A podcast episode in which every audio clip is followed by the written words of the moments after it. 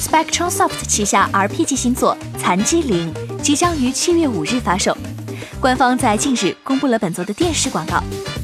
这则广告由真人演出，为我们带来了空无一人的日本街道。衰老的主角出现在沙滩上，突然消失，然后以婴儿的姿态再生。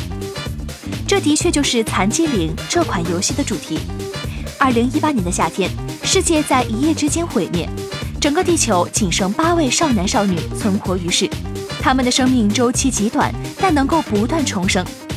本作有着许多有意思的设定，主角们不上厕所就会被间接逼死，导致死亡的原因会在下一次生命中让角色拥有相应抗性。总之，这是一款越死越强的游戏。残疾灵的游戏类型为第一人称迷宫探索 RPG，玩家将控制角色不断探索废墟，提升角色能力，然后死亡重生。感兴趣的玩家不妨期待一下本作。本作背景设定在已经成为废墟的世界，讲述八个幸存者在此求生的故事。虽然实际上是一个第一人称迷宫 RPG，但官方定义本作的类型为 Non-Stop 残疾生存 RPG。